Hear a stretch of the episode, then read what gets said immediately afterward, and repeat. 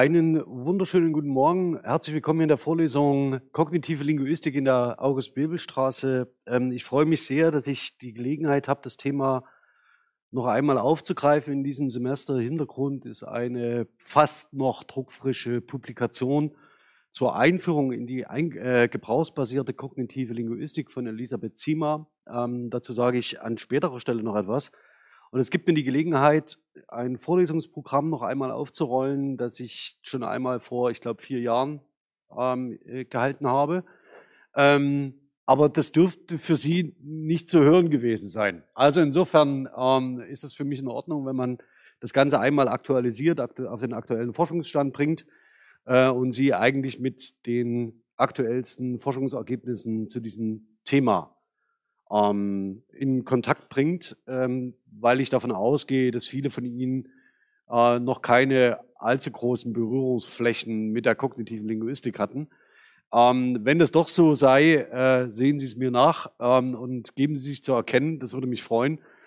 Worum es im Wesentlichen geht, ist, dass in der kognitiven Linguistik oder in der kognitiven Grammatik und in ganz unterschiedlichen anderen Bereichen es darum geht, äh, Sprachwissensmodelle neu zu bauen, ähm, mit denen wir in linguistischen und sprachwissenschaftlichen Fachstudien häufig unreflektiert in Kontakt geraten und mit verschiedenen Prämissen und durch Kanonbildung eigentlich dazu aufgefordert sind, möglicherweise nicht über die Grundlagen unserer eigenen Fächer nachzudenken oder unseres Fachs nachzudenken und auch nicht darüber nachzudenken, wie wir Sprachwissen modellieren.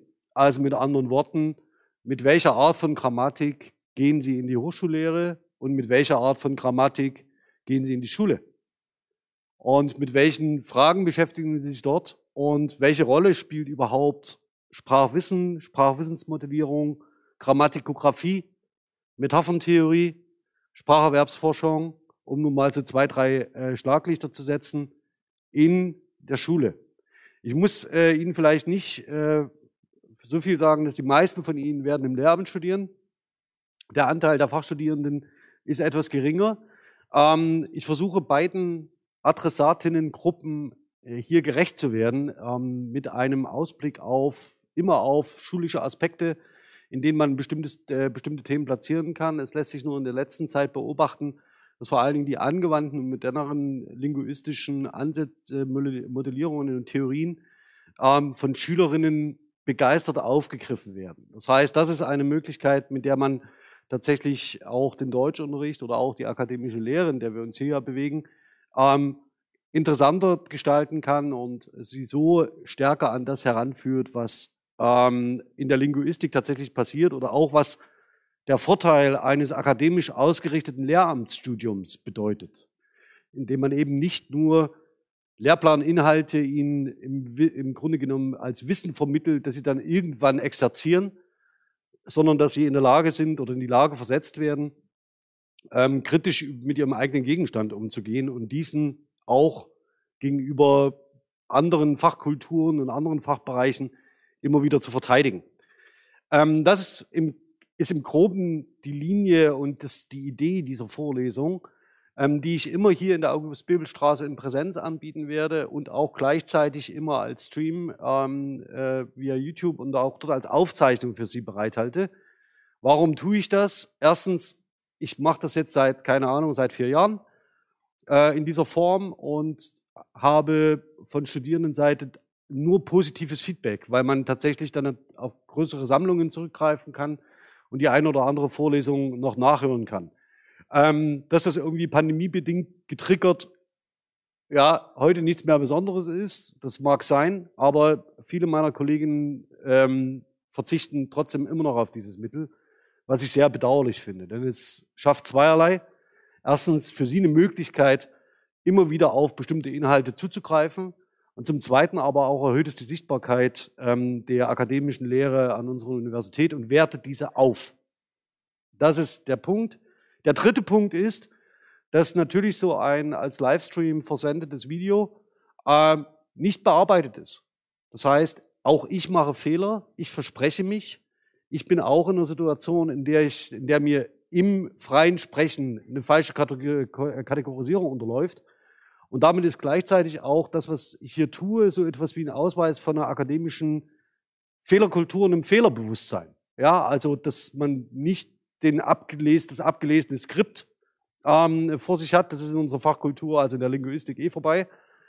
Aber ähm, dass man tatsächlich auch zeigt, dass es ein interaktives Format ist, wofür ich Sie als Studierende brauche. Ja, also es ist äh, tatsächlich relevant, dass das auch hier in diesem Vorlesungssaal stattfindet. Zu Hause an, auf meinem äh, Stuhl, an meinem Schreibtisch vor Greenscreen bin ich längst nicht ähm, so agil, wie ich das hier in der Vorlesung im Raum bin, in Präsenz. Deswegen freue ich mich, dass Sie da sind und sich für das Thema interessieren. Vielleicht, um nicht zu viel vorwegzunehmen, wir sind ja heute nur in der Einführung. Ähm, und ich würde gern ähm, einfach Ihnen bestimmte Aspekte der kognitiven Linguistik vorstellen, das ein bisschen rahmen und vor allen Dingen auch in den Kontext rücken mit dem, was Sie in dieser Vorlesung erwartet. Die Präsentation habe ich, ähm, ähm, die liegt auf einem, äh, äh, ja, die liegt in, auf einem G-Drive. Äh, warum liegt sie auf einem G-Drive? Weil ich dort als einziges, in, weil ich dort die Möglichkeit habe, PDFs immer zu aktualisieren und unter demselben Link liegen zu lassen. Das ist mir auf anderen Tools nicht möglich, deswegen mache ich das so. Die Präsentationen selbst sind nicht barrierefrei technisch, ähm, was ich sehr bedauere denn dafür müsste ich eine PPTX zusätzlich online stellen, also eine PowerPoint-Präsentation. Und ich müsste vor allen Dingen einen Pfad der einzelnen Elemente auf jeder Folie definieren, damit sie durch Lesegeräte für Sehbeeinträchtigte nachvollziehbar ist. Dazu fehlt mir schlicht die Zeit. Es tut mir leid, die habe ich nicht. Ähm, Sie werden das auch sehen in der, PP, äh, in der PowerPoint-Präsentation, also als PDF sind alle Links sprechend hinterlegt. Das heißt, Sie werden in den seltensten Fällen irgendwo eine URL entdecken. Das hat damit zu tun, dass das das Mindestmaß an äh, barrieretechnischer Barrierefreiheit ist, das ich herstellen kann, nämlich dass ich nicht dreizeilige Webadressen auf Folien setze, ja, also die für äh, Menschen mit einer Sehbeeinträchtigung dann vorgelesen werden vom Screenreader am Stück. Ähm, wenn Sie selber PowerPoint machen, denken Sie daran, dass Sie das wenigstens als Minimum umsetzen, ähm, um so etwas wie technische Barrierefreiheit herzustellen. Also die, PP, äh, die PowerPoint liegt in Opal unter einem festen Link und dort aktualisiere ich jede Woche die dahinterliegende PDF. Sehen Sie es mir bitte nach, dass ich Ihnen nicht zwölf Einzelpakete packe, die ich dann noch verlinke und in dieses äh, in Opal einstelle. Opal benutze ich nur als, ich sag mal so, mehr oder weniger gut geeignetes Einschreibemedium. Ich benutze es nicht, um eine Kursstruktur aufzubauen. Für mich ist das zentrale Kommunikationsmedium die Matrix-Gruppe zur Vorlesung, falls Sie da nicht drin sein sollten bisher. Ähm, der Link dazu ist im Opal-Kurs hinterlegt. Bitte kommen Sie da rein. Änderungen, aktuelle ähm, Entwicklungen, Links, das, was mir nebenbei noch so einfällt zum Thema, ähm, poste ich in dieser Matrix-Gruppe und diese Gruppe bleibt auch bestehen. Das heißt, Sie können auf das Material, das dort hinterlegt ist, äh, solange Sie ein ZIH-Login haben, jederzeit zugreifen.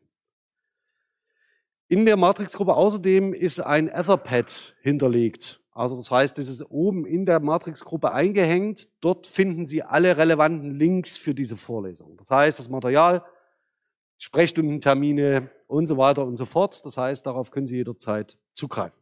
Okay, so viel vielleicht erstmal so zur groben Einordnung. Steigen wir mal ins Thema ein. Dazu mache ich die Präsentation ein bisschen größer. Ist es so okay für Sie? Können Sie das so lesen? Ja? Schön. Ich hätte es auch nicht ändern können, also insofern vielen Dank. Ja, ich würde Sie bitten, das erste Wort, das Ihnen dazu einfällt, sich zu merken oder aufzuschreiben. Ja, machen Sie einfach mal den Versuch, schreiben das erste Wort, das Ihnen eingefallen ist, wenn Sie dieses Objekt sehen, ähm, und notieren Sie sich das oder merken Sie sich das bitte. Ja, Sinne reicht, reicht als visueller Eindruck, oder? Gut. Ich werde später darauf zurückkommen. Ähm, deswegen muss entweder Ihr Gedächtnis gut sein oder Sie haben es tatsächlich notiert. Ich würde ganz gerne heute einsteigen mit unterschiedlichen Formen von Sprachwissensmodellen, die ganz unterschiedlich Sprachwissen für Sie modellieren. Mit diesen Sprachwissensmodellen kommen Sie an unterschiedlichen Stellen in Kontakt. In den seltensten Fällen wird man Ihnen ähm, diese Sprachwissensmodelle einordnen oder sie überhaupt benennen. Ja, als Prämisse, als Grundlage der eigenen Argumentation. Das sollten Sie sich zu eigen machen, das sollte Ihnen nicht unterlaufen. Egal, ähm, ob Sie an die Schule gehen oder akademisch weitergebildet werden. Ich fange mal an, vielleicht wundern Sie sich, dass ich ähm, über ein Grammatik, äh, grammatikografisches Problem einsteige, aber das ist in der kognitiven Linguistik tatsächlich erforderlich, sonst werden Sie möglicherweise an der einen oder anderen Stelle nicht verstehen, warum ich Ihnen Ihre Beschreibungsmodelle kaputt mache. Das wird äh, häufig genug in dieser Vorlesung passieren. Ähm, Sie dürfen darauf aber gespannt sein, ähm, denn es, ich freue mich darauf, wenn ich Sie dann zum Nachdenken und Mitdenken anregen kann. Also zunächst einmal, das, äh, mit was Sie in Kontakt kommen in der Schule oder auch in den ersten Semestern des Studiums oder wenn Sie Latein oder Griechisch äh, besucht haben, was ja immer weiter abnimmt, sind Sie mit einer sogenannten traditionellen Grammatik in Kontakt gekommen. Ähm, die traditionelle Grammatik, die, die Sie kennen, geht auf die aristotelische Kategorienlehre zurück und ist, surprise, surprise, am Griechischen orientiert. Jetzt hat das Griechische und das Lateinische haben gegenüber dem Deutschen einen Vorteil. Sie sind sehr regelkonform gebaut. Ähm, und nach der Christianisierung Europas, ich würde jetzt mal ganz, ich sage jetzt mal ganz vorsichtig, also nachdem das erste Vater unser nördlich der Alpen abgeschrieben worden ist, wir reden da ungefähr zwischen das, äh, bewegen uns da im siebten oder achten na, äh, äh nachchristlichen Jahrhundert, ist Latein die zentrale Sprache, und zwar bis ins 18. Jahrhundert, überall in Europa. Das heißt, sie ist die kulturprägende Lingua Franca. Alles andere, also die sogenannten Volkssprachen oder was auch immer man darunter verstehen mag, ähm, spielt sekundär im Alltag eine große Rolle als Verkehrssprache, aber nicht im Gelehrtendiskurs und auch nicht in der Ausbildung und auch nicht in der Tradierung von Schriftlichkeit. Deswegen ist es überhaupt nicht aufgefallen, dass man, wenn man die aristotelische Kategorienlehre übernimmt, weil man sowieso die ganze Zeit Latein schreibt, dass irgendwie möglicherweise die Grammatik der Volkssprachen mit der Grammatik des Lateinischen nicht so richtig in Übereinstimmung zu bringen sind. Das Lateinische, das klassische Latein, das Sie üblicherweise lernen, hat noch einen weiteren Vorteil. Es wird nicht mehr gesprochen. Das heißt, es verändert sich nicht mehr. Es gibt noch kleinere Inseln, in denen das ähm, klassische Hochlatein ähm, ähm, zirkuliert, ähm, aber da reden wir von der römischen Kurie im Vatikan. Das ist ein relativ überschaubarer Bereich, auch an Sprechern. Also wirklich in dem Fall sind es alles Sprecher, keine Sprecherin. So, ähm, von dem Seitenhieb mal abgesehen, ist es aber so tatsächlich, dass wenn Sie in das Mittellateinische schauen, also dass sich das sogenannte Vulgärlatein, das sich aus dem klassischen Latein entwickelt hat, folgt auch das nicht mehr den Kategorienlehren, die man mit Aristoteles festzimmern kann. Das bedeutet, wenn Sie eine Wortartenkategorisierung zum Beispiel nach Klins, vielleicht haben Sie das, haben Sie das schon mal gesehen, also es gibt so, wird differenziert zwischen den flektierbaren und den unflektierbaren. Das Schöne ist, dass dieses Modell super funktioniert für alle flektierbaren Einheiten. Denn die werden regelkonform gebaut, also weitestgehend. Sie können mal versuchen, die Flexionsendungen von Milch zu erraten. Ähm, und dann tatsächlich mal darüber nachzudenken, ähm, was der große andere Rest ist. Also das heißt, der dann nicht flektierbar ist. Das ist im Deutschen überhaupt nicht so wenig. Das sind alle Präpositionen, das sind alle Adverbien. Ähm, das sind ähm, Wechselpräpositionen sowie wegen, die zum Beispiel mal den Genitiv, mal den Dativ nehmen. Und die kriegen Sie in ein festes Kategorienmodell nicht unter. Ja, also das funktioniert nicht. Das müssen Sie sich klar machen. Also das heißt, dieses Modell taugt wunderbar, um bestimmte Einheiten zu beschreiben, die flektierbar sind. Also Verben, äh, Substantive und Adjektive. Für alles andere wird es schwierig. Schauen wir uns das nächste an. Das kennen Sie mit Sicherheit, die strukturalistische Systemanalyse, Systemlinguistik. Ferdinand de Saussure dürfte Ihnen in der Einführung begegnet sein beim Thema äh, Arbitrarität von Zeichen ja, und den Zeicheninhalten. Jetzt wird äh, Ferdinand de Saussure in der germanistischen Linguistik, in der Tradition, in der Kanonbildung sehr, sehr gern mit der systemlinguistischen Betrachtung von Sprache in Verbindung gebracht. Weniger interessiert sich die linguistische Kanonbildung dafür, dass Ferdinand de Saussure vor allen Dingen daran interessiert war, den Sprachgebrauch zu beschreiben. Also die Parole. Um das aber tun zu können, brauchte er, brauchte er systemlinguistische Grundlagen. Und die werden Ihnen im Studium vermittelt, und zwar ausgehend von der Phonologie, Phonetik über die Morphologie bis in die Syntax. Die Systemlinguistik folgt einem ganz einfachen Modell. Und zwar ist das des Apothekerschranks. Ich habe es hier aus, auf Gründen der bildlichen äh, Homogenität Ihnen in dem Pflanzkasten gezeigt. Das bedeutet, dass alle sprachlichen Einheiten in so einen Setzkasten sortiert werden. Und das funktioniert ziemlich gut bis zur Wechselpräposition wegen. Ja, die Genitiv oder Dativ nimmt. Das ist ein ganz einfacher Fall. Vielleicht spricht auch der ein oder äh, andere von Ihnen ähm, Dialekt oder zumindest Mundart oder Regionalsprache. Und ziemlich treffend sind dafür die Dativ-Akkusativ-Schwäche im Norden, die sogenannte Dativ-Akkusativ-Schwäche im Norden oder auch Wechsel, ähm, ähm, Wechselgenus. Der Bach und die Bach zum Beispiel. Oder der Butter und die Butter. Das können Sie in so einem Modell nicht abbilden. Ja, Sie haben einen Setzkasten und dann können Sie überlegen, wo die Butter reinkommt. Feminin oder äh, maskulin oder neutrum. Aber das ist in so einem Modell nicht vorgesehen. Das Zweite, was nicht vorgesehen ist, ist, wenn einfach Sachen wegbleiben. Vielleicht haben Sie sich in Ihrer Einführung gefragt, was ein Null-Allomorph in der Pluralbildung ist. Vielleicht haben Sie sich das auch nicht gefragt. Ja, aber sei es drum. Also, das heißt, wenn Sie äh, das schöne äh, Nomen Milch flektieren, werden Sie feststellen, dass das Ding keine Flexionsendungen mehr hat. Ja. Und das kann systemlinguistisch gar nicht sein, denn normalerweise müsste ja da eine Genitivendung stehen oder eine Pluralmarkierung. Und wenn dort im Sprachgebrauch keine mehr steht, dann wird, sagt man, ja, dann ist es ein Nullalomorph des Genitivmorphems.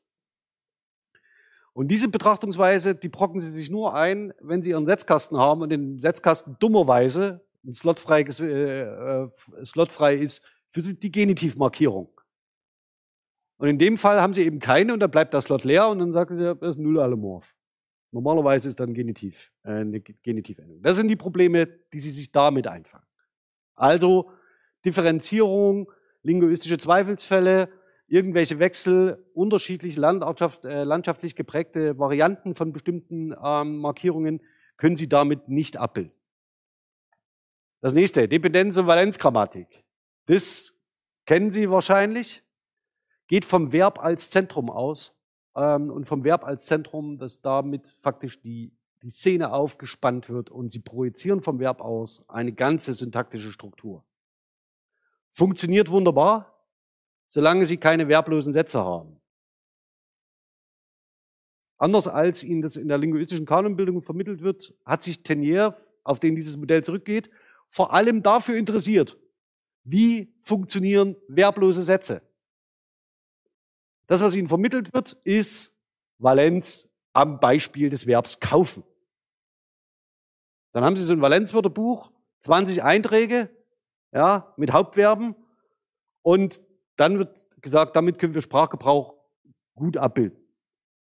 Was Sie nicht finden, sind verblose Sätze. Was Sie nicht finden, sind zusammengesetzte Verben. Sowas wie einkaufen oder verkaufen.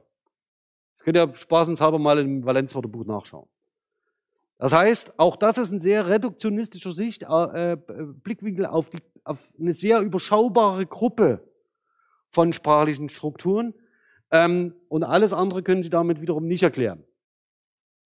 Das ist aber wichtig zu wissen, dass man bestimmte Aspekte mit dem Modell eben nicht sieht oder nicht erklären kann.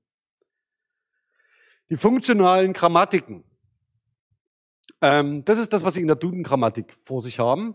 Ähm, die sowohl ein bisschen Valenzgrammatik machen, als auch ein bisschen strukturalistische Systematik, als auch traditionelle aristotelische Kategorienlehre.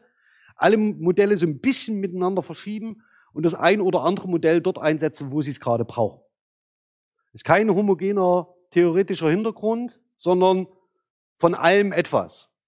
Also der Gemischtwarenladen ähm, der Grammatikografie. Das ist gut ja, weil es ihnen bestimmte Aspekte zeigt. Aber es ist eben kein homogener grammatischer Entwurf. Und den Eindruck werden Sie auch haben, wenn Sie in die Duden-Grammatik schauen. Da geht es ein bisschen um Text, ein bisschen um Gespräch, gesprochene Sprache, schriftliche Sprache. Dann diskutieren sie die Wortarten durch und das ist alles wunderbar auf höchstem linguistischen Niveau, aber eben keine homogene ähm, theoretische Grundlage. Wenn Sie das Gefühl hatten, Sie wussten noch nicht so richtig mit Grammatik hm, irgendwie damit äh, sagen wir mal, auf Abstand gegangen sind, ja, ähm, hat es vielleicht auch damit zu tun, dass Sie es nicht greifen konnten. Dass Ihnen auch nicht gesagt wurde, was kann ich damit zeigen und was nicht. Das nächste wird hier in Dresden meines Wissens nur noch an ein vereinzelt gelehrt, ist die sogenannte generative Grammatik. Die generative Transformationsgrammatik geht auf Noam Chomsky zurück und ist möglicherweise eines der einflussreichsten Paradigmen des 20. Jahrhunderts innerhalb der Linguistik. Warum? Weil sie clever gedacht ist. Sie setzt ein anderes Modell an als an de Saussure, nämlich das des Rechen, Apparats, das der Rechenmaschine oder des Computers, wenn Sie so wollen. Da geht es dabei darum, dass Ihre physische Beschaffenheit, Ihr Körper, ja, ich mach das, dampf das jetzt mal ein in ein äh, plastisches Bild, stellt die Hardware dar für alles andere, also für alle anderen Operationen, die Sie leisten. Und um diese Operation leisten zu können, brauchen Sie sowas wie ein Betriebssystem und eine Software. Und Chomsky schlägt vor, einzelne Module ihres Wissens, also logisches Denken, sprachliches, ähm, sprachliches äh, Denken und so weiter und so fort, in jeweils einzelne Module zu packen, die miteinander, je nachdem, was, wann es gebraucht wird, kommunizieren. Ausgangsbasis ist dafür eine die Fortsetzung dieses, dieser Software. Und das nennt Chomsky im Fall der Sprache die sogenannte Universalgrammatik.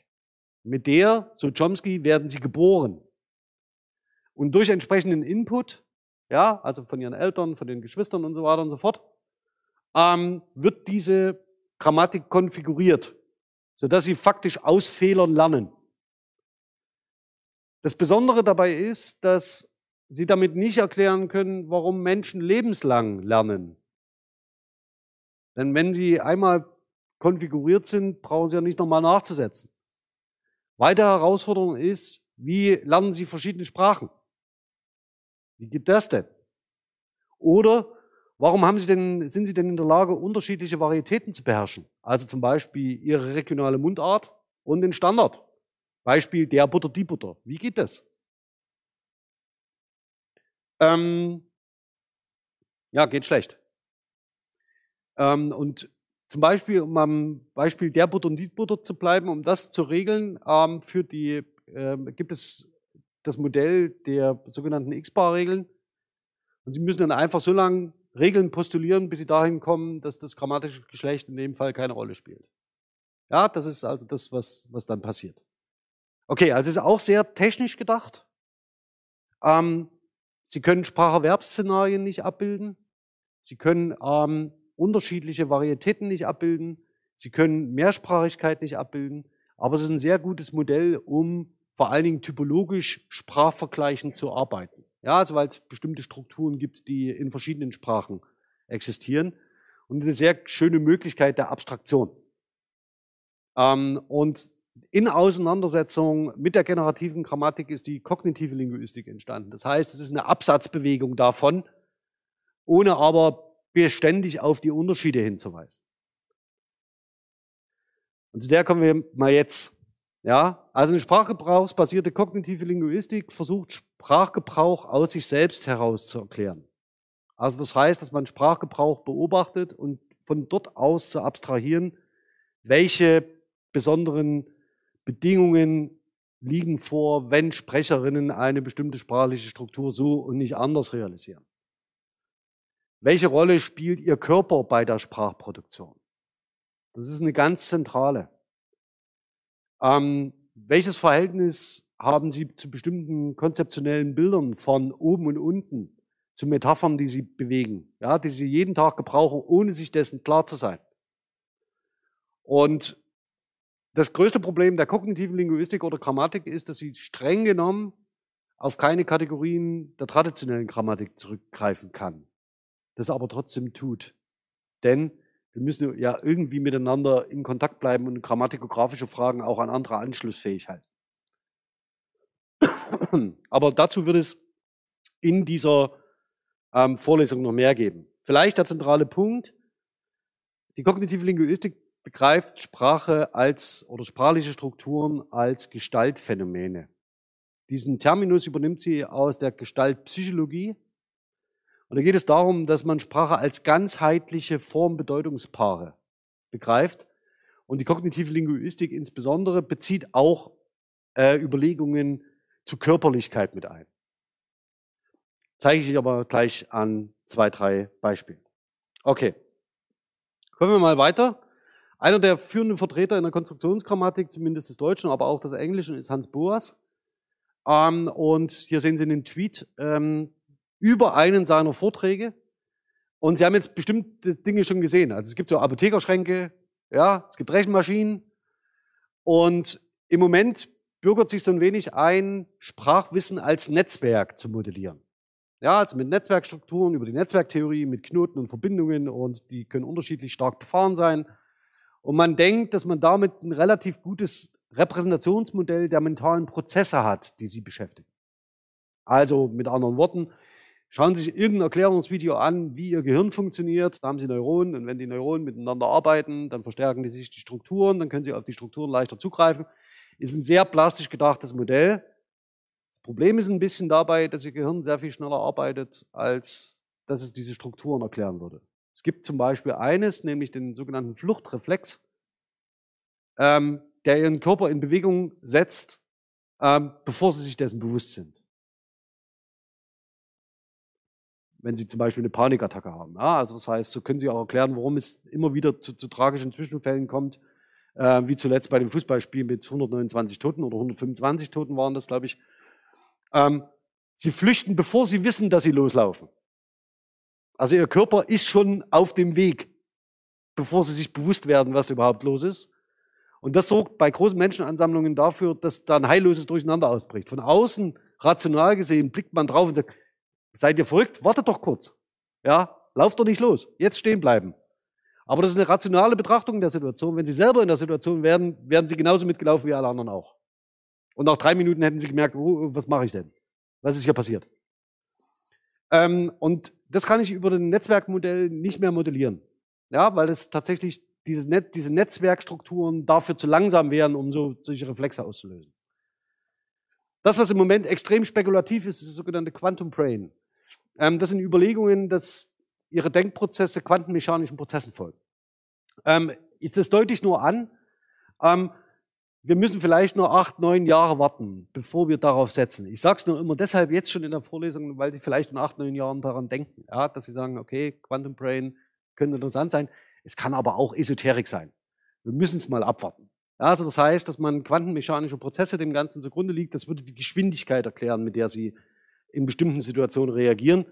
Weil wenn sich Neuronen, äh, also ihre mentale Struktur, wenn die quantenmechanischen äh, Prozessen folgt, also wie Qubits unterschiedliche Zustände an unterschiedlichen Orten zu, äh, zur selben Zeit annehmen kann, ähm, dann würde das erklären, warum sie so schnell in bestimmten Situationen reagieren können körperlich, also physisch.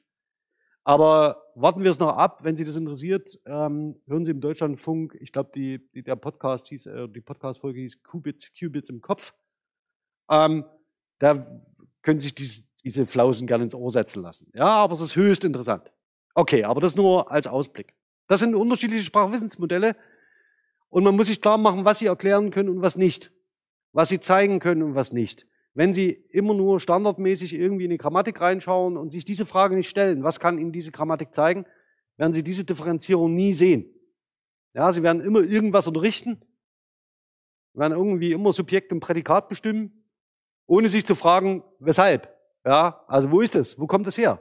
Warum, mache ich das überhaupt? Ja, und mit einer traditionellen äh, Satzgliedanalyse oder mit einer traditionellen Bestimmung von Wortarten machen sie genau das. Sie stehen in der Tradition, zum Beispiel der traditionellen Grammatik mit aristotelischer äh, Kategorienlehre, können sagen, hier geht es jetzt darum, eine bestimmte Satzstruktur zu zeigen. Mehr können sie damit nicht machen. Und dann können sie auch damit aufhören, wenn sie damit fertig sind. Ja, also das heißt, das ist das, worum es geht. Entschuldigung. So. Aber kommen wir doch mal zu den Grundlagen der kognitiven Linguistik. Jetzt wird es ein bisschen spannender. Bis hierhin war so Vorspiel, äh, Wiese, Wiese aufbauen, Feld abstecken. Ähm, wenn ich Metaphern verwende, können Sie ganz schön drüber nachdenken, warum ich das tue. So, der, Ausgangs-, der wichtigste Ausgangspunkt für mich wird hier sein in dieser Vorlesung ähm, das urige Modell von Karl Bühler. Warum? Weil er einer der ersten ist, der auf den Zusammenhang von Zeigen und Sprachen hinweist. Das heißt, dass ich immer als Sprecher im Raum, hier so wie ich jetzt stehe, nicht nur an Sie adressiere, sondern immer zugleich auf mich zurückverweise. Ich bin Grund und Ausgangspunkt der Worte, die ich sage, mit meinem Körper. Jetzt hier, so wie ich stehe.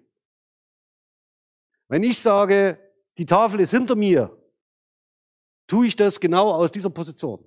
Das ist für Sie nicht so. Ja, für, die ist, für Sie ist die Tafel vor Ihnen.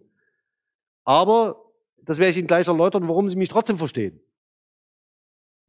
Es ist nicht so selbstverständlich, wie Sie denken und es hat mit Sprache nichts zu tun. Im Gegensatz zur äh, generativen Grammatik geht die kognitive Linguistik davon aus, dass Sprache nicht angeboren ist. Dass Sprache ein kulturelles Artefakt ist, das Sie erlernen. Wie alles andere auch. So wie Fahrradfahren, so wie Schwimmen, so wie Laufen. Und das ist schon mal einer der zentralen Unterschiede. Mit anderen Worten, Sie können sich auch so in menschlichen Gemeinschaften und sozialen Miteinander verständigen, ohne Sprache. Es funktioniert. Sie müssen als Menschen nicht reden. Und auch das ist ein wichtiger Hinweis, den Karl Bühler liefert. Das nächste, was er tatsächlich ähm, ähm, anbringt, das zeige ich Ihnen hier nochmal, das ist das Origo-Modell. Das dürften die wenigsten von Ihnen in der Lehre irgendwann mal explizit besprochen haben. Möglicherweise schon, aber in der Regel wird Ihnen nur das Organon-Modell vermittelt äh, von Bühler. Und das Organon-Modell basiert auf dem Origo-Modell. Das heißt, dass ich immer von meinem Sprechzeitpunkt aus zeige. Also wie zum Beispiel hinter mir ist die Tafel. Sie sehen schon, ich begleite das mit einer Geste.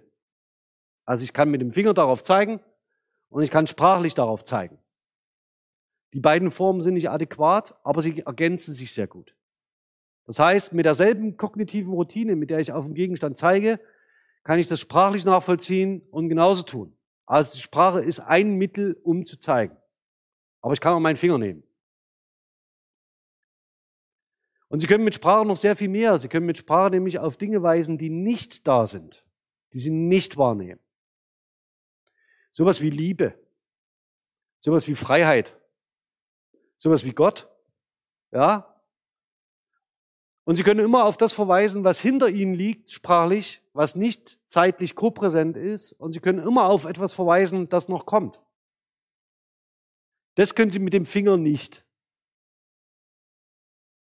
Das funktioniert nicht. Dafür brauchen Sie ein alternatives Medium. Und das können Sie machen, indem Sie äh, zeichnen, Sie können fotografieren, Sie können Diagramme anlegen, Sie können Karten zeichnen oder Sie können sprechen. Das sind die Möglichkeiten, die Sie haben. Also das ist sehr zentral für die Vorstellung ähm, von äh, Karl Bühler, also dieser Ausgangspunkt des Körpers als der Ausgangspunkt von Stimme. So, die Fachbegriffe dafür, oder der Fachbegriff dafür ist der der Deixis. Das heißt, der des Zeigens. Und Bühler unterscheidet drei Modi des Zeigens, die mit Sprache möglich sind. Ähm, die Deixis ad oculus, also das heißt, das ist das, was nahe liegt. Ne? Also das heißt, das, was unmittelbar im Wahrnehmungsgegenraum liegt. Und es bezieht sich nicht nur auf die Augen, sondern auch auf das Hören oder generell alle Sinneseindrücke, die sie haben. Das nächste ist, das ist die anaphorische Deixis. Das heißt, Sie können auf Dinge hinweisen, die noch kommen. Wie zum Beispiel, wenn ich sagen würde, 13.40 Uhr fährt die 61 zum Hörsaalzentrum. Ja, also das heißt, das wäre eine anaphorische. Sie wissen, es gibt die 61, Sie wissen auch, dass die in eine bestimmte Richtung fährt. Und wenn ich sage in Richtung Hörsaalzentrum, werden Sie auch an der richtigen Haltestelle stehen und nicht auf der falschen. Und Sie wissen, es wird irgendwann ein, ist ein zukünftiges Ereignis, weil Sie, wenn Sie auf die Uhr schauen, sehen, es ist noch nicht 13.40 Uhr, sondern erst in einer Stunde ist soweit. Das ist die anaphorische Deixis. Die dritte Deixis ist die Deixis am Phantasma. Mit dem Phantasma meint Bühler alles das, was nicht in dieser Welt ist. Wenn Sie kleine Kinder haben, vielleicht nicht einen Neffen, eigene Kinder, und denen Märchen vorlesen, von Hexen im Wald, ist es nichts anderes als Dexis am Phantasma. Also sie zeigen ihnen eine Figur, die so nicht existiert. Das Interessante ist bei Kindern, die können es nicht unterscheiden. Ja, also das heißt, sie brauchen eine Weile in der kognitiven Entwicklung, um die Dexis am Phantasma zu erlernen. Sie müssen erst lernen, dass es Dinge gibt, die sie nicht sehen. Und alleine an dieser Konstellation erkennen sie, wie wichtig die visuelle oder akustische Wahrnehmung oder die körperliche Wahrnehmung ist für die Wahrnehmung von Welt. Und erst in einem bestimmten Alter können Kinder überhaupt verstehen, dass es so etwas gibt wie Freiheit. Ja, dass man Gedanken sich darüber machen kann. Oder auch, ähm, dass es so etwas wie Gottheiten in Religion gibt. Das können Kinder erst ab einem bestimmten Alter überhaupt erfahren. Vorher ist es für sie eine Geschichte wie jeder andere auch, also wie die von der Hexe im Wald. Ähm, das sind ähm, tatsächlich Differenzierungen, die man hier vornehmen kann und deswegen ist es mein, wird es mein Ausgangspunkt sein. Für was ist das die Voraussetzung? Vielleicht auf einen Blick. Das wird die einzige Folie heute sein mit so viel Text äh, für diese inhaltliche, thematische, inhaltliche Vorführung. Zentrales Argument ist zunächst erstmal, Sprache ist nicht angeboren. Sie lernen Sprache wie jedes andere Medium auch. Und zwar als kulturelles Artefakt. Des Weiteren sind ihnen ihre Denkprozesse zu einem großen Teil nicht bewusst. Ihr Körper spult automatisch Routinen ab, die er erlernt hat aus Erfahrung. Sie wissen vielleicht, dass es so etwas gibt wie Körpergedächtnisse oder dass sie, dass man so sagt, Fahrradfahren kann man nicht verlernen. Kann man sehr wohl. Aber, ne, also, dass man so eine Routine entwickelt, in denen ihre neuronale Struktur sie Dinge machen lässt, die für sie scheinbar automatisiert ablaufen wie zum Beispiel Atmen oder dass ihr Herz schlägt. Sitzen Sie nicht da und sagen den ganzen Tag Schlag, Schlag, Schlag, Schlag, Schlag, Schlag, Schlag, ja? Das, wo Ihr freier Wille anfängt, also wo Sie denken, Sie treffen jetzt eine Entscheidung, hat Ihr Hirn für Sie vorstrukturiert. So dass Sie sagen, oh, das ist ja schwierig, ich habe nur zwei Optionen, zwischen denen ich mich entscheiden kann. Ihr Hirn hat schon 750 unterschiedliche andere Alternativen ausgeklammert. Und da setzt ihr freier Wille ein. Ja, also an dem Punkt. Wenn Sie irgendwann mal über genialische Strukturen reden und wie wichtig das ist, ne, und, und so weiter und so fort, denken Sie bitte daran, ähm, das wenigste von dem haben Sie überhaupt im Griff. Und was Sie auch daraus ableiten sollen, wenn Sie etwas nicht gut können, sollten Sie es körperlich üben. So wie von Handschreiben. Ja, also das ist so eine kulturelle Fähigkeit, die wird uns irgendwann verloren gehen, weil niemand mehr von Hand schreibt. Ist nicht dramatisch. Ja, wir haben tausende Jahre Menschheitsgeschichte äh, hinter uns, ohne dass jemand geschrieben hat. Äh, oder nur die wenigsten. Äh, und es hat auch funktioniert. Aber das heißt, so wandeln sich eben auch Kulturtechniken. Das nächste, was sich damit schon andeutet, diese Denkprozesse sind physischer Natur. Das heißt, sie haben ein Organ, das das übernimmt für sie. Das ist nicht irgendwie ein abstrakter Geist, sondern das ist ihr Hirn. Und dieses Hirn hat, ist nicht für, so wie sie alle nicht gleich aussehen, funktionieren auch ihre Denkstrukturen nicht identisch. Ja, jeder für sich denkt je eigen. Und ähm, auch diese, äh, abgesehen, äh, das ist ganz abhängig von ihren Erfahrungen, die sie gemacht haben als Menschen. Und genauso, das ist das nächste, gehen sie auch mit Sprache um. Jeder von ihnen hat ein eigenes Kategorisierungssystem von Sprache. Und dieses eigene Kategorisierungssystem heißt nicht aristotelische Grammatik, sondern das ist ein Wort, das ich kenne. Ähm, Sie können mal überlegen, wie Sie mit ähm, dem Adjek äh, attributiven Adjektiv in folgender Phrase umgehen, die zuhe Tür. Ja, also legen Sie es mal zurecht, was Sie so davon halten und wie Sie das so einstufen würden. Das nächste ist, Sie können die Welt nur ausschnitthaft wahrnehmen. Sie sehen nie alles.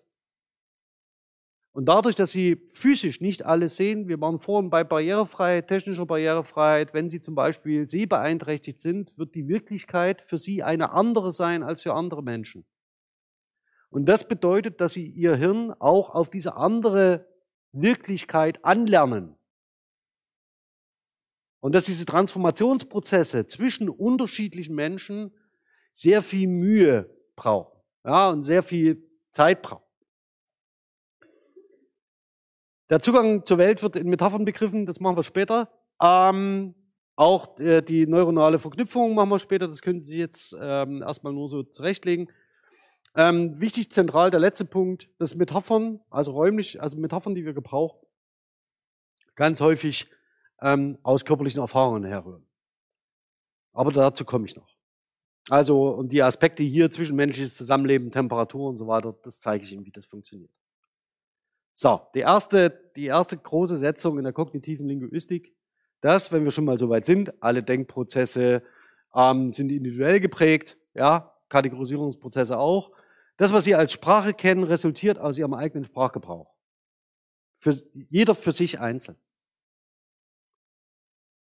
Das Schöne ist, ähm, gibt es eine sprachliche Veränderung, die Sie bemerken, die Sie heute anders machen als vor zehn Jahren? Also gibt es irgendein Wort, das Sie häufiger gebrauchen? Oder gibt es irgendein Wort, das Sie seltener gebrauchen? Oder gibt, gibt es was, bei dem Sie sich zwingen, es nicht zu sagen? Zum Beispiel in Vorträgen ähm, äh, oder, also ich mache das total gerne, ist auch quatschlinguistisch, das auszublenden, das hilft mir nämlich beim Denken. Ähm, gibt es irgendetwas, das Sie nicht benutzen mehr? Also müssen Sie nicht sagen, aber gibt es so etwas? Also wo Sie merken, dass ihr eigener Sprachgebrauch sich verändert. Haben Sie sich dazu bewusst entschieden? Also, wenn Sie, gibt es Fälle, in denen Sie sich nicht bewusst dafür entschieden haben? Möglicherweise, aber Sie haben vielleicht auch noch nicht drüber nachgedacht. Und das Schlimme ist, Ihr Hirn muss Ihnen das auch nicht zeigen. ja, also das heißt, Sie müssen, Sie können so oft, so häufig drüber nachdenken, wie Sie möchten. Möglicherweise kommen Sie nicht drauf dass sich irgendetwas verändert hat. Das Entscheidende ist, dass sich ihre Sprache Zeit ihres Lebens immer im Wandel befindet. Jeder von ihnen trägt aktiv zu Sprachwandel bei. Das ließe sich nur dadurch lösen, dass wir alle Sprecherinnen töten. Dann wäre die Sprache stabil, so wie das Latein, und dann können wir uns an die Beschreibung machen. Dadurch, dass sie aber zum Glück alle leben, ja, wird sich Sprache immer aktiv verändern. Und zwar nicht als irgendein Organismus, nicht als irgendein Netzwerk und nicht als irgendein Baum, sondern als Konstrukt von Ihnen allen. Und zwar von jedem und jeder Einzelnen von Ihnen. Auch die grammatischen Strukturen, die Sie verwenden, entstehen aus dem Gebrauch, den Sie selber ähm, erleben. Gibt es Wörter, an die Sie sich als Kinder erinnern? Das wird so ganz gern so zu Familienfeiern oder so, so rausgeholt, was kleine Kinder früher mal gesagt haben, dass sie irgendwas missverstanden haben und dass man das nicht, ähm, dass sie zum Beispiel so Zusammenziehungen von Wörtern haben, die dann so feste Einheiten bilden und die sie dann immer wieder vor sich hertragen. Wenn Ihnen das bekannt vorkommt, sind wir genau an dem Fall. Dann haben Sie eine eigene Struktur abgebildet, die faktisch für Sie in Ihrem Sprachgebrauch vollkommen klar ist. Ich habe zum Beispiel, um das anekdotisch mal zu machen, äh, ich habe zum Beispiel, äh, äh, Moment, jetzt muss ich jetzt ganz kurz überlegen.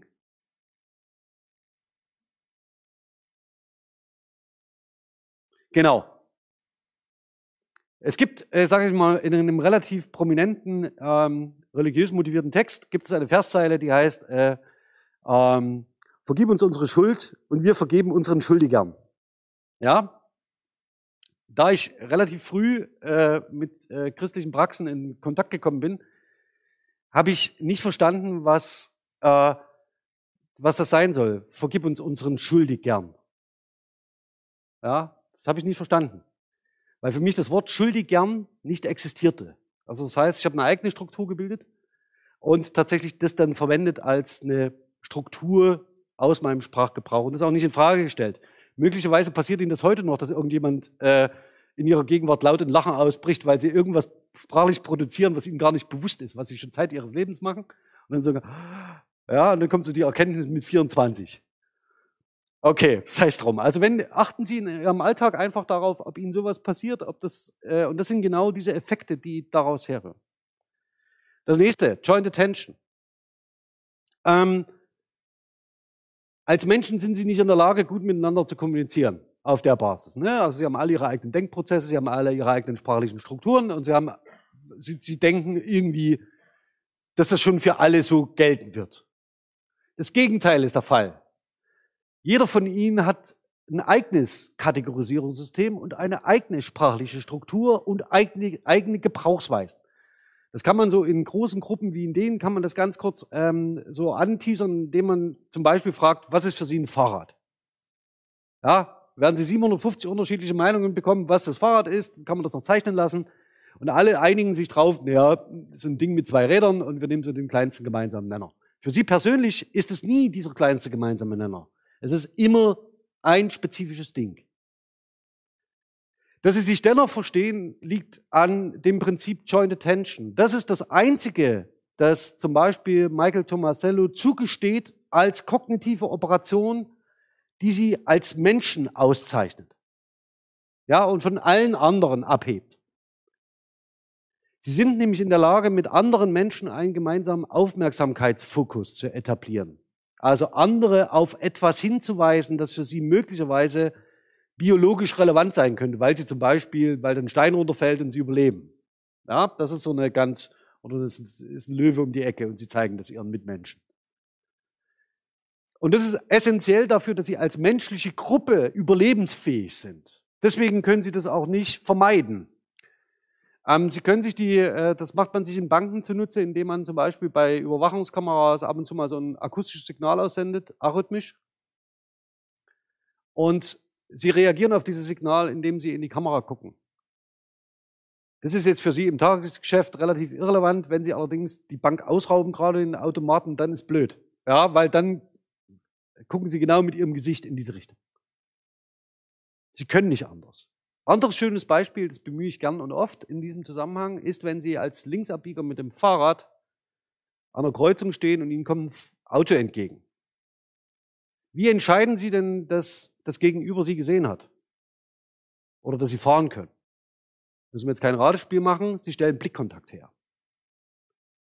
Und mit diesem Blickkontakt, das ist so eine der ersten Regeln, die Sie in der Fahrschule lernen, immer Blickkontakt halten, Blickkontakt halten, Blickkontakt halten. Treffen Sie miteinander eine Abstimmung, dass Sie sich verstanden haben. Das ist vollkommener Blödsinn. Haben Sie nicht. Sie gehen beide davon aus, dass der andere weiß, was Sie machen. Ja, das ist das Prinzip Joint Attention. Sie beide wissen voneinander, dass der andere weiß, dass Sie da sind. Mehr ist es nicht. Und dazu brauchen Sie auch keine Sprache. Die Sprache macht vieles einfacher, zweifelsohne.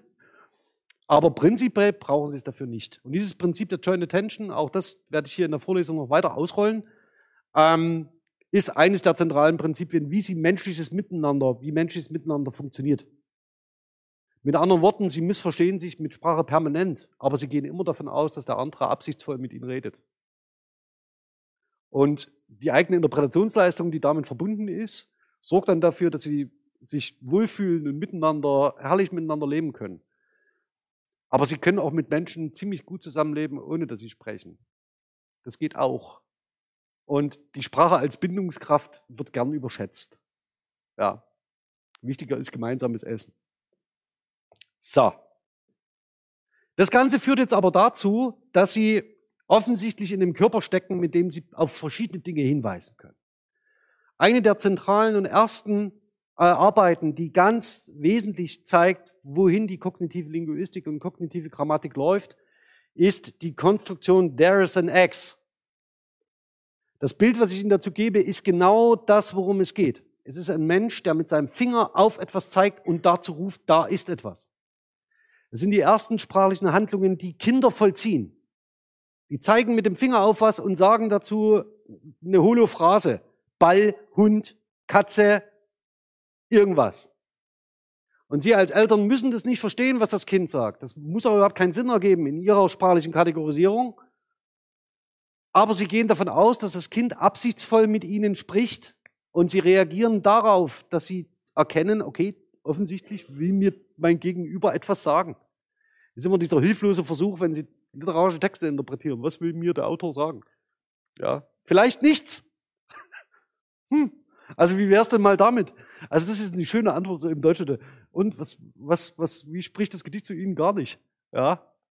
Ähm, das wäre äh, eine Motivation und man könnte zum Beispiel bei einer Gedichtanalyse sehr schnell darauf hinkommen, dass man sagt, worauf zeigt dieses Gedicht? Was zeigt mir das? Ja? Welche Szene baut es auf? Und was will es mir damit sagen? Also, dass man auf diese Zeigegesten, die literarischen Texten inhärent sind wie nichts was, denn sie sind immer in der Regel Dexes am Phantasma. Sie haben nichts, was sie anbieten können. Sie haben nichts, was mit Wahrnehmung zu tun hat, sondern sie sind Konstrukte, Entwürfe, meistens fiktional. Kognitionslinguistisch spielt es für Ihr Hirn überhaupt keine Rolle, ob ein Ding existiert oder nicht. Ein literarischer Text ist so viel ein Text wie jeder andere auch, denn Ihr Hirn unterscheidet nicht, welchen Input es bekommt. Ja, und wenn das Kind hört, im Wald lebt eine Hexe, dann lebt die da. Punkt. Sie haben keine Wahl. Ja, es gibt diese Differenzierung zwischen fiktional und nicht fiktional, gibt es nicht. Deswegen ist auch diese typische Unterscheidung zwischen säkularer Gesellschaft und religiöser Gesellschaft voll, vollkommener Unfug. Es gibt Menschen in dieser Gesellschaft, für die ist Gott real präsent. Da können Sie sagen, das ist für mich nicht der Fall, aber Sie haben Ihre eigenen Denkprozesse. Tun Sie damit, was Sie wollen. Aber das ist keine da gibt es keine metaphorische Übertragung. Da gibt es keine, keine Chance zu sagen, das ist nicht der Fall. Weil für Ihr Gehirn ist Deixis am Phantasma und Deixis ad oculus vollkommen irrelevant. Ihr Hirn hat keine Augen. Okay.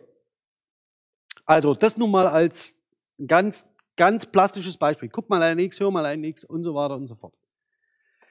Okay, Entrenchment. Ähm, wichtige äh, Prämisse, muss man mal schauen, wie man damit umgeht, ist eine der, die häufig, ganz häufig diskutiert wird, äh, nämlich die Frage, wie bilden Sie bestimmte Denkstrukturen aus? Und eine wichtige Metapher dafür ist die des sogenannten Trampelpfads. Also das heißt, dass äh, Sie, je häufiger Sie eine Sache tun, umso leichter ist sie kognitiv zugänglich. Soll heißen, je häufiger Sie einen, einen Walzer tanzen, umso einfacher können Sie ihn realisieren. Dasselbe trifft auch auf Sprache zu. Dasselbe trifft auch auf das Spielen eines Instruments zu. Dasselbe trifft zu darauf, dass wenn Sie, wenn Sie singen und Ihre Stimme trainieren, wie Sie atmen zum Beispiel dann speziell. Das Theater spielen, die Angst vor Leuten zu verlieren, wenn Sie auf einer Bühne stehen und so weiter und so fort. Soll heißen, wenn Sie Lehrerinnen werden und zum Beispiel, das trifft ja nicht wenige, das, wenn Sie Scheu haben, vor Menschen zu sprechen, ist das erstens natürlich, aber sie müssen es üben. Also sie müssen es üben. Sie müssen sich der Situation aussetzen, um in der Situation eingeübter und stabiler zu werden. Das ist der zentrale Punkt. Und wenn Sie frei sprechen wollen, müssen Sie auch das üben. Und ich habe leider ein paar Lebensjahre Ihnen voraus. Das heißt, ich übe das schon sehr lange. Das heißt, mir fällt es entsprechend leichter. Damit, das fällt nicht vom Himmel. Okay, Entrenchment. Das nächste, Kategorisierung. Ah, einer meiner Lieblingsfälle. Ja, die Pinguine. Sind Pinguine Vögel oder Säugetiere? Machen wir, im, machen wir in der Vorlesung noch. Das, worauf ich hin will, habe ich schon gesagt. Nämlich, dass diese Kategorisierungsprozesse für Sie relativ automatisiert ablaufen und dass Sie vor allen Dingen je individuell kategorisieren. Und Ihr Hirn versucht immer den einfachsten Weg zu gehen. Ja, also das heißt, wenn Sie nochmal an Entrenchment denken und an Fragen der Kategorisierung, die Einheiten, die am leichtesten zugänglich sind, sind die, die Sie am ehesten eingeübt haben. Und jetzt können Sie mir mal sagen, was Sie sich bei dem Gegenstand gemerkt haben. Das wird höchstwahrscheinlich das Wort Stuhl gewesen sein. Wenn das der Fall ist, haben Sie auf der Basisebene kategorisiert. Das heißt, Sie haben diesen visuellen Eindruck der Basisebene in der Kategorisierung zugeordnet und haben gesagt, das ist ein Stuhl und damit ist fertig. Ob es da mögliche Alternativen gibt, Obergruppen, Mobiliar, Untergruppen, irgendwelche Bezeichnungen von Ikea, das wird Sie nicht interessieren. Sondern Sie sagen, das Ding ist für mich ein Stuhl. Und so kommen Sie, so hilft Ihnen Ihr Hirn, ja, durch den Alltag zu kommen. Denn auch wenn 80 Prozent der Denkprozesse für Sie nicht sichtbar sind und nicht bewusst, übernimmt Ihr Hirn für Sie eine Orientierung im Alltag. Es reduziert Komplexität für Sie. Und das ist eine sehr wichtige Eigenschaft. Ähm, und mit diesen Kategorisierungsebenen, hier eben der Basisebene in der Begriffshierarchie, das ist ein beliebig jetzt ausgewähltes Beispiel, kann man zeigen, wie das funktioniert. Ja, und Tag für Tag und immer wieder, auch wenn wir das nicht so explizieren wie jetzt an dieser Stelle. Komme ich noch drauf zu sprechen. Das nächste Perspektivierung, sage ich jetzt nichts Neues, Sie blicken immer auf eine bestimmte Sache, blenden bestimmte Dinge aus. Sie können immer nur bestimmte Dinge sehen, während Sie andere Dinge nicht sehen. Und das trifft auch auf Sprache zu. Sie können immer bestimmte Dinge sagen und wenn Sie aber bestimmte äh, Dinge sagen, sagen Sie andere Sachen nicht. Und auch diese Prozesse laufen nicht ähm, äh, bewusst ab, sondern sie unterlaufen ihnen. So, das letzte Metaphorisierung, ähm, das hatte ich auch schon angedeutet, auch das wird ein Schwerpunkt sein in dieser Vorlesung, nämlich, dass wir als Menschen bestimmte Aspekte nicht gut versprachlichen können, weil wir nicht in der Lage sind, sie kognitiv zu fassen. Oder nur sehr schlecht. Eine dieser typischen ähm, Fälle sind die Metaphern, dass Zeit Raum bedeutet. Zeit ist Raum.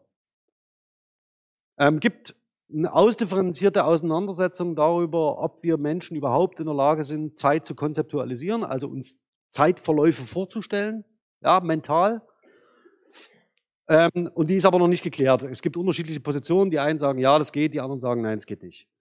Ähm, das, was wir im Sprachgebrauch sehen, ist aber eine ganz typische räumliche Orientierung. Das heißt, wenn Sie von Lebensweg sprechen oder dass ein bestimmtes Ereignis auf Sie zukommt oder nicht die Tafel hinter Ihnen liegt, sondern die Sommerferien, dann sprechen Sie in, mit räumlichen Metaphern über zeitliche Bezüge. Und dort was, dort, was da passiert, ist, dass es eine bestimmte Quelldomäne gibt, hier die des Raumes, und Eigenschaften davon werden auf ähm, ein anderes Konzept übertragen, ähm, und zwar auf die Zieldomäne, das wäre hier die Zeit. Und dann haben sie dafür bestimmte sprachliche Umstrukturierungen. Das ist ein sehr viel weiterer Metaphernbegriff, als den die Literaturwissenschaft einsetzt. Aber damit können Sie zum Beispiel sowas wie das Verb unterlaufen semantisch erklären, wie das funktioniert. Es unterläuft mir. Und Sie verwenden Metaphern sehr viel häufiger, als Ihnen das bewusst ist. Beinahe jedes zusammengesetzte Verb aus einem, einer Präposition und aus einem adverbialen Bestandteil ist genau so ein Rückbezug auf räumliche Orientierung. Ähm, aber dazu werden wir noch ein paar Beispiele sehen, so dass Sie sehen, wie, wie mächtig dieses Prinzip in Ihrem Sprachgebrauch äh, ist und Sie beeinflusst. Ähm, das im Übrigen ist eine ziemlich fiese Nummer, weil egal, wo Sie ab heute hingehen, und dem jetzt aktiv gefolgt äh, sind, werden sie feststellen, huch, äh, das war jetzt gar nicht zeitlich kodiert, sondern ähm, das war eine räumliche Metapher. Ja, äh, würde mich interessieren. Achte, halten Sie mal die Augen offen, ob Sie schöne Dinge äh, feststellen und sehen. Okay, zu den Beispielen. Das ist, ich mache jetzt noch drei Beispiele und dann kommen wir zum Organisatorischen. Ähm, eins meiner Lieblingsbeispiele, ähm, wo befindet sich der Kopf? Oben oder unten? Ist die Tafel hinter oder vor mir? Wenn Sie bis hierhin mir gefolgt sind, werden Sie jetzt feststellen, dass wir aus dem Prinzip in der Joint Attention und dass wir alle diesen Prinzipien mehr oder weniger in unseren Denkprozessen folgen werden Sie davon abstrahieren, können wir sagen, Sie können sich in meine, das nennt man so wie Emphase, ja, Sie können sich in meine Sprecherposition versetzen und können darüber nachdenken, was ich meine, wenn ich sage, etwas ist hinter mir. Und deswegen gibt es kommunikativ im Alltag keine Missverständnisse. Sie können sich in die Perspektive des anderen hineinversetzen. Das fällt Menschen zum Beispiel mit einer äh, Beeinträchtigung im autistischen Spektrum unglaublich schwer. Ja, also die sind dazu mehr oder weniger nicht in der Lage. Erwarten Sie bitte von denen nie, dass sie verstehen, wenn sie sagen, das ist hinter mir. Ja, weil man diesen Lernprozess immer damit verbinden muss, ähm, was der andere kognitiv leisten kann und was nicht. Deswegen verstehen Menschen mit einer Beeinträchtigung im autistischen Spektrum Metaphern unglaublich schlecht. Und sie verstehen auch Ironie nicht gut. Ja, das heißt, das ist eine ganz konkrete äh, Situation, die für Sie auch für die Schule relevant wird, ohne dass Sie jetzt bitte alles pathologisieren. Ja, das muss nicht sein. Aber dass wenn jemand Ihre Ironiesignale nicht versteht, ist das meistens ein Hinweis darauf, dass Sie ein bisschen darauf achten sollten, ähm, in welche Perspektive er sich hineinversetzt fühlt oder nicht. Einen ähnlichen Effekt haben Sie bei Fremdsprachenlernerinnen. Auch die verstehen nicht jede Metapher und nicht jede verfestigte Mehrworteinheit. Die müssen es erst mühsam lernen. Also die sind auf ihrem Grund der sprachlichen Struktur nicht in der Lage dazu, sich in ihre Perspektive zu versetzen. Bei oben und unten greifen die Kriterien der Gravitation und der Körperachsen. Sie wissen, dass alles von oben nach unten fällt. Das lernen Sie als Kinder schon. Also wenn Sie einmal einen Vanillepudding auf den Boden fallen lassen und darüber traurig sind, wissen Sie, dass es sowas wie Gravitation gibt. Oder wenn Sie hinfallen. Oder eine Treppe runterfallen. Ja, oder von der Rutsche runterfallen. Also Sie wissen, oben ist relativ gut, unten ist schlecht. Und Sie wissen, dass Sie, wie die Körper bewegen im, im Raum. Hier spielt jetzt eine Rolle, okay, der Kopf ist also theoretisch, wenn Sie das sich anschauen, ist der Kopf immer oben. Der zweite Fokus, den Sie aber lenken können, ist der des Horizonts. Und abhängig davon, wo der Horizont ist, könnte auch der Kopf unten sein. Das Interessante ist, dass egal was Sie sagen, der Kopf ist oben oder unten, Ihr Gegenüber wird immer verstehen, was Sie meinen. Weil Sie zur Perspektivübernahme in der Lage sind und gleichzeitig auch diese beiden Perspektivsysteme, also diese Fokussysteme erkennen. Und Sie werden das im Alltag nicht hinterfragen. Und sagen, Moment, war dein Bezugssystem jetzt der künstliche Horizont oder war es eher die Körperachse? Das tun Sie nicht. Ja? Und dass Sie es nicht tun, ist ein Hinweis darauf, dass offensichtlich im Hintergrund sehr komplexe kognitive Prozesse ablaufen, die Ihnen eben nicht bewusst sind. Das nächste ist dies und das. Das probieren Sie mal zu Hause mit Ihren Freunden und Ihrer Familie aus. Äh, und zwar legen Sie auf dem Küchentisch, äh, legen Sie einen Gegenstand in Reichweite und dann legen Sie einen Gegenstand, ähm, der nicht in Reichweite liegt. Ähm, und beobachten mal, in welcher Situation Ihr Gegenüber dies und das sagt. Also das, dies Brot und dies Brot und das Brot. Beobachten Sie das einfach mal, ähm, so dass Sie schon sehen, Sie können auch mit Sprache, so, un, so klein die Unterschiede sein mögen, ähm, können Sie schon, also je, wie Sie es verwenden, ist egal im Übrigen. Es gibt da auch Überlagerungen mit dem Englischen, this and that, ähm, dass sich genau andersrum verhält. Sei es drum, also probieren Sie einfach mal ein bisschen rum. Aber dann sehen Sie schon, dass Sie auf der, dass wenn Sie sich mal gefragt haben, was denn so der Unterschied sein könnte zwischen diesen beiden sprachlichen Strukturen, dies und das, hat damit zu tun, wie es in ihrem Wahrnehmungshorizont liegt. Ja, oder mit anderen Worten, ob es äh, ein Gegenstand ist, der greifbar ist oder der eben nicht greifbar ist. Und das ist eine sprachliche Differenzierung, die Sie sich im Alltag nicht zwingend bewusst machen. Ja, aber spielt ja keine Rolle, Sie gebrauchen es, passt. Schön.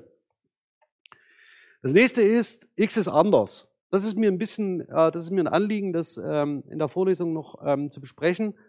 Denn es geht hier darum, dass Sie mit sprachlichen Strukturen oder mit allen Zeichenmodellen, die Sie verwenden, diskriminieren. In dem neutralen Sinne. Diskriminieren bedeutet nämlich, dass Sie differenzieren. Sie sagen, das ist das eine und das ist das andere. Alle Ihre Kategorisierungsleistungen, die Sie als Mensch vollziehen, basieren auf Diskriminierung. Ja, Sie sagen immer, wenn ich das habe, habe ich das und das andere ist was anderes. Das Dumme ist als Menschen, dass Sie sich immer in ihrem Umfeld bewegen und immer erkennen, wer ihnen ähnlich sieht. Also wer irgendwie zu ihnen gehört und wer nicht zu ihnen gehört. Sie erkennen immer, wer da ist und wer fremd ist. Die besondere Leistung von Kultur ist, dass sie diesem Reflex widerstehen. Ja, das ist die, das ist die Leistung, die Kultur leistet, dass sie sagen, alle Menschen sind gleich. Das müssen sie als Mensch aber erst lernen. Also das ist mühsam.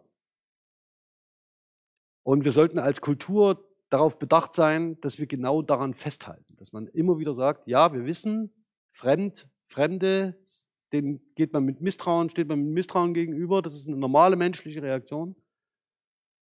Weil sie sie eben nicht kennt, das, was der Bauer nicht kennt, frisst er nicht, ja, und so weiter und so fort.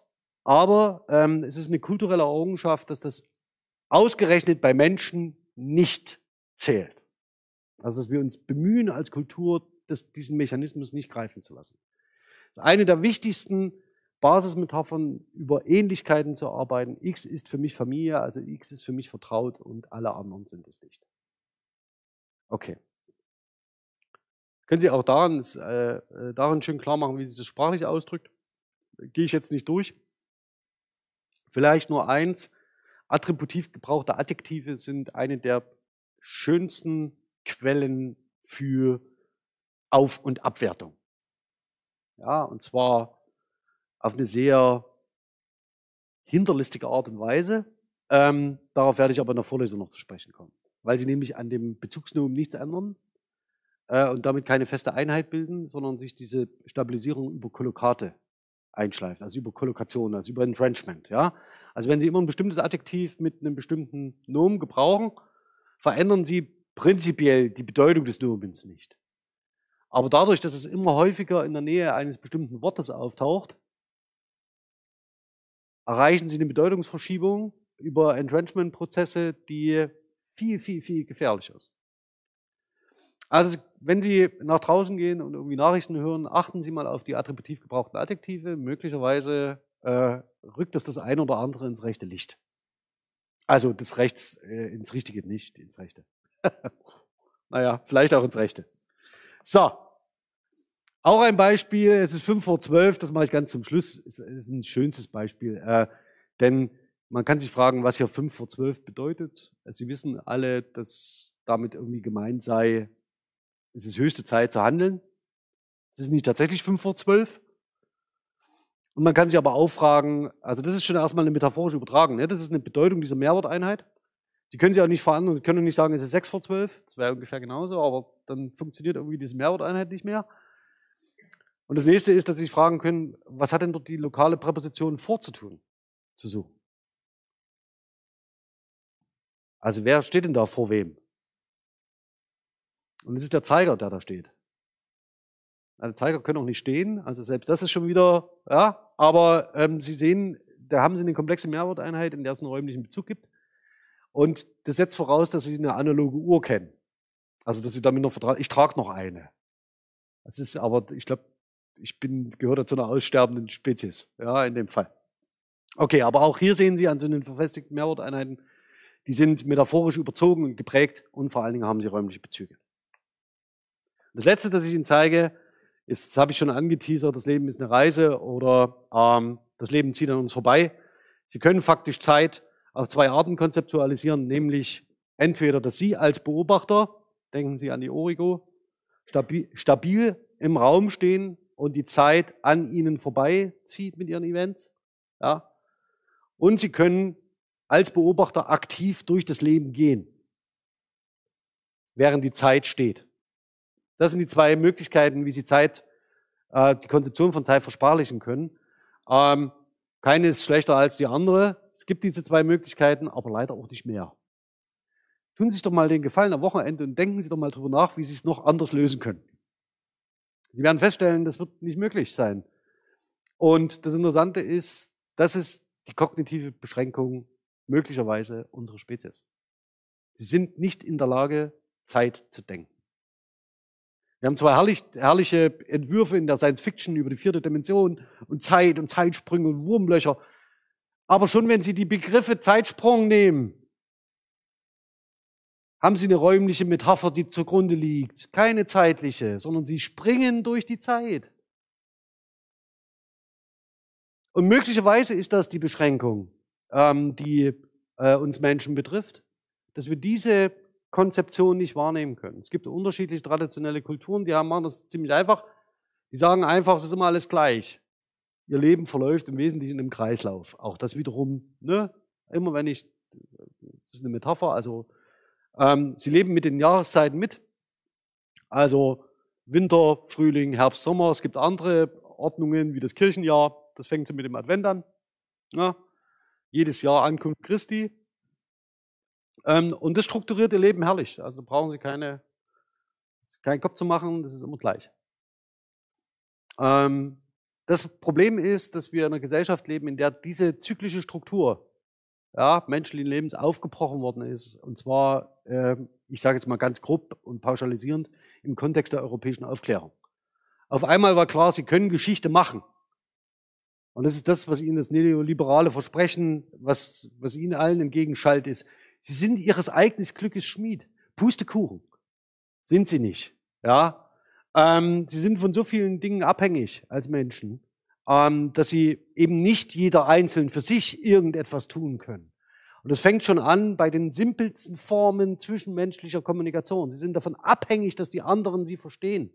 Sie sind ein Gemeinschaftswesen.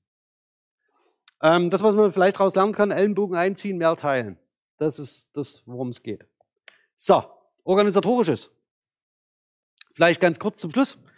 Ähm, zu den ähm, Punkten ähm, selbst für die, das gehe ich kurz durch, es ist leidlich spannend. Ja. Also ich habe eine Sprechstunde die ist Donnerstag von 9 bis 10.30 Uhr. Da können Sie gern vorbeikommen in der Wiener Straße oder Sie kommen online vorbei, wenn Sie Fragen haben. Bitte fragen Sie nie vorher nach, ob Sie kommen können. Ich bin da und ja, Sie können kommen. Sie brauchen keine Anmeldung und Sie brauchen sich auch nicht zu entschuldigen, wenn Sie nicht kommen können. Ja, also das werde ich dann schon sehen, wenn Sie da sind.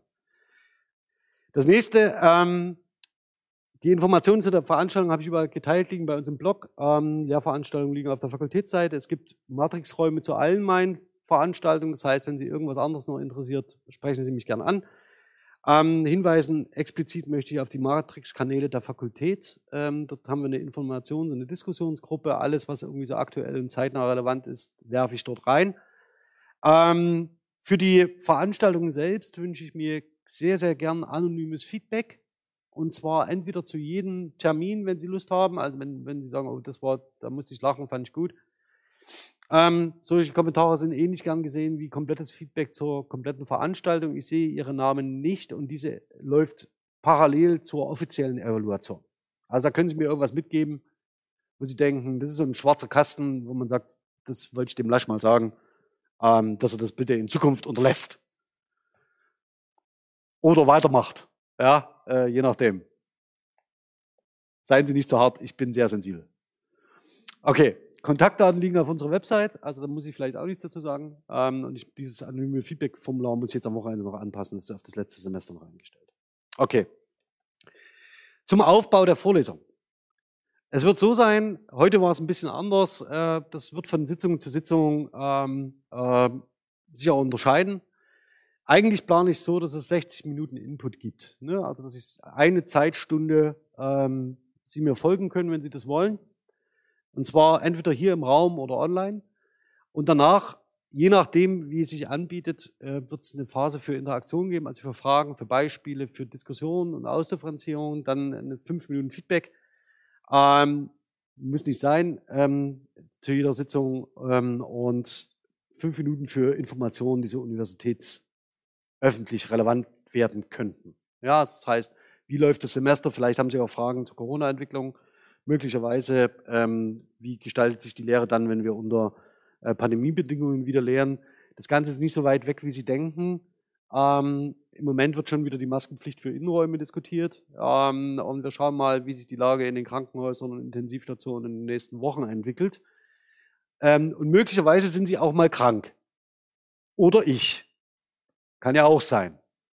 Ähm, und für den Fall würde ich mir vorbehalten, vielleicht doch auf eine Videokonferenzumgebung zu setzen. Schauen wir mal. Ähm, aber das wird ein bisschen spezieller sein in meinem Fall. Das Zweite, was ich in dieser Vorlesung machen möchte, ähm, so oft es geht, dass ich neben einer inhaltlichen Darstellung Ihnen immer auch Ressourcen und Tools nenne, mit denen Sie arbeiten können, die frei zugänglich sind, die äh, idealerweise sich anbieten, um etwas auszuprobieren und umzusetzen. Und das Letzte, was ich Ihnen anbieten möchte, ist immer ein konkreter Schulbezug. Das heißt, dass Sie, und zwar aufgestützt auf dem sächsischen Lehrplan.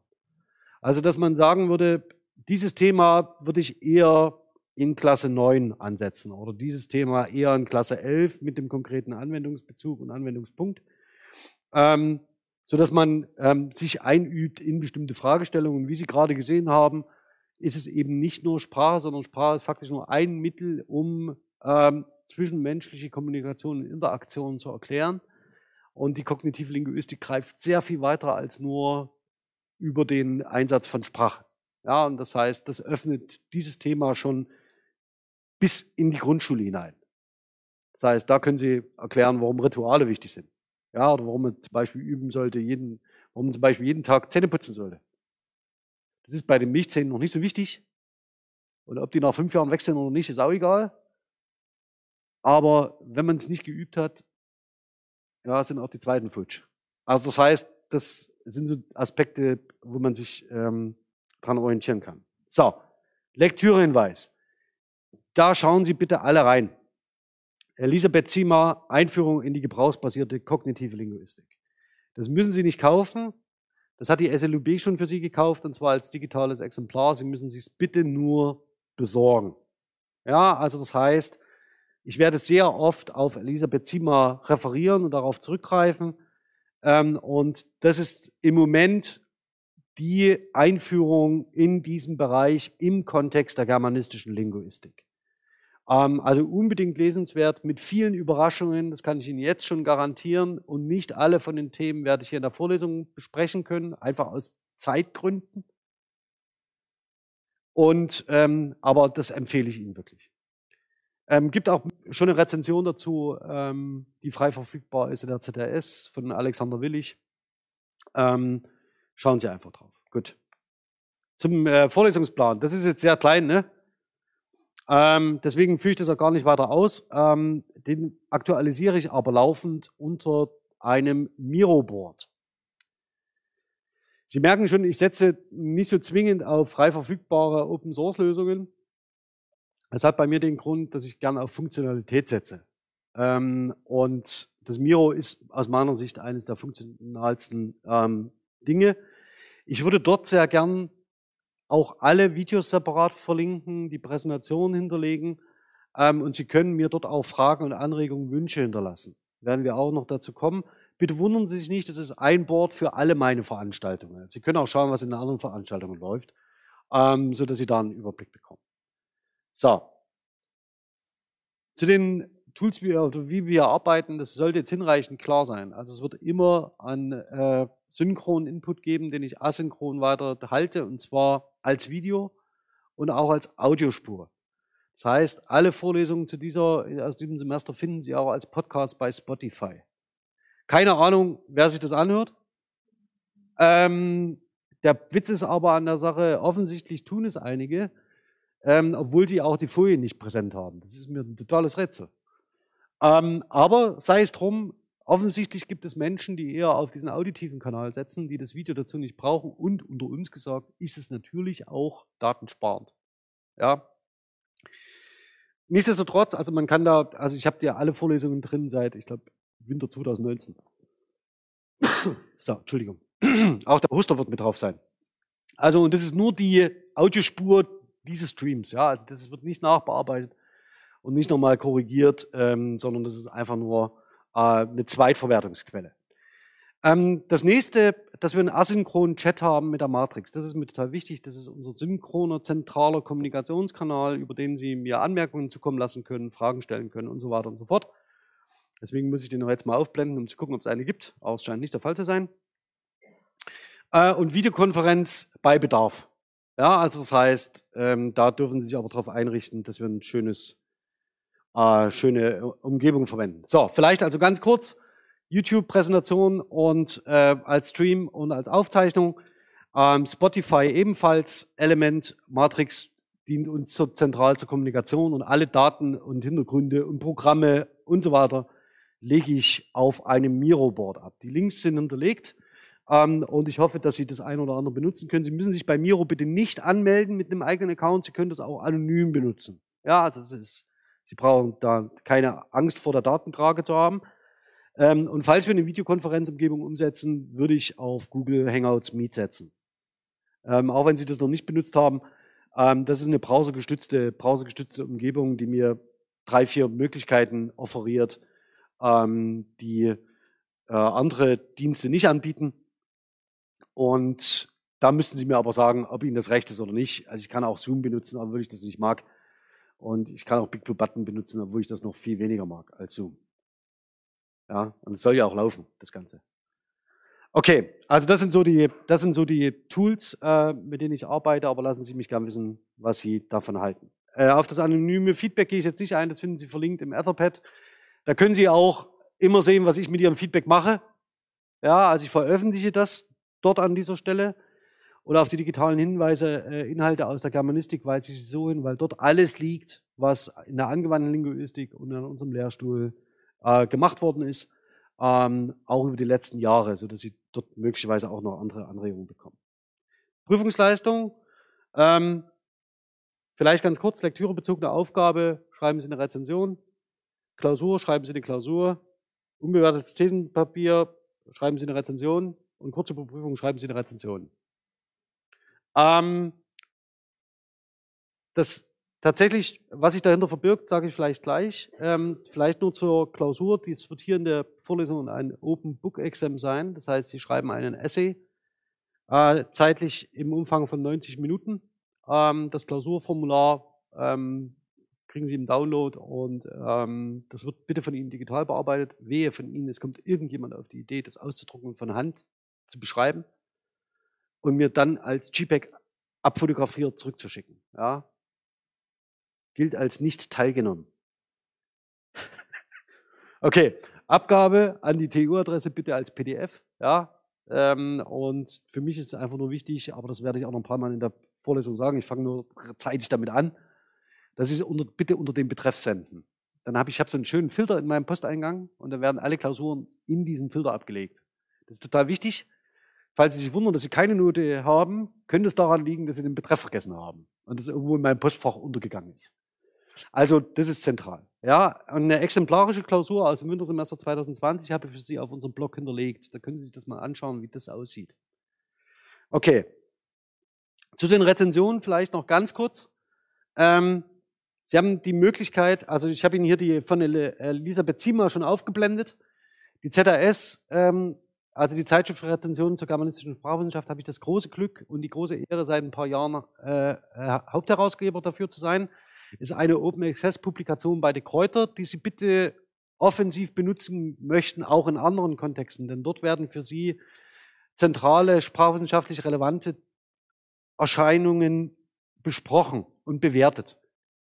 Ähm, und das Ganze würde ich mich freuen, wenn Sie das als Prüfungsleistung, wenn Sie eine Kurzüberprüfung oder lektürebezogene Aufgabe oder ein Thesenpapier oder was auch immer abfertigen sollen, das probieren, also das üben und lernen.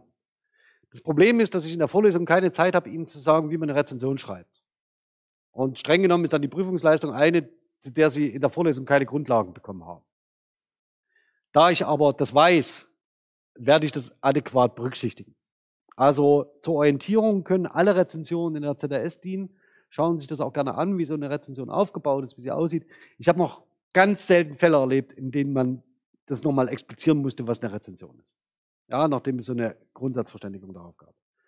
Der Umfang sollte zwischen 6.000 und 7.000 beziehungsweise 8.000 und 11.000 Zeichen liegen. Das ist eine professionelle Angabe dafür, weil Seitenzahlen in der Regel nichts taugen. Ja, und so können Sie auch gerne in Areal 48 Punktgröße einreichen. Es ändert nichts an der Zeichenzahl. Ähm, orientieren Sie sich bitte an den Standards, die die Zeitschrift setzt. Die habe ich Ihnen auch verlinkt. Und die Abgabe wäre bis 15.03. bitte. Wenn Sie eine Verlängerung brauchen, weil Sie im Lehramt sind und Blockpraktika machen müssen und so weiter und so fort, bitte nicht per Mail fragen, ob Sie eine kriegen können. Besorgen Sie sich bitte das Antragsformular beim Prüfungsamt und schicken Sie mir das bitte vorausgefüllt zu mit allen Informationen bis Ende April. Falls jetzt für Sie fraglich ist, was Ende April ist, äh, in der Regel der 30.04. Wenn der 30.04. auf einen Samstag fallen sollte, können Sie mir die Arbeit auch gerne am Montag schicken. Bitte fragen Sie mich nicht solche, solches Zeugs. Ja. Ähm, das ist einfach deswegen wichtig, weil das mag für Sie eine total wichtige Frage sein, für Sie individuell. Wenn Sie aber die Frage 120 Mal beantworten müssen, das wird irgendwann anstrengend. Also bitte tun Sie das nicht, sondern orientieren sich bitte grob daran. Und Sie müssen mir auch keine Begründung nennen, warum Sie die Verlängerung brauchen. Wenn Sie eine brauchen, stellen Sie den Antrag bitte und äh, der Rest ist Geschichte. So, das war's für heute.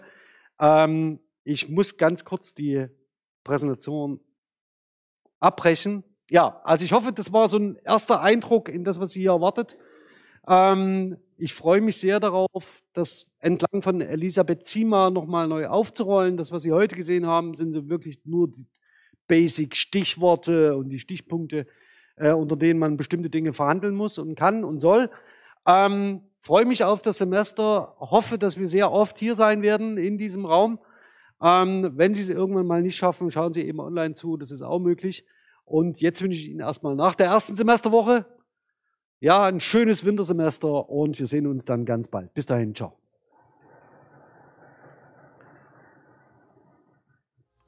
So.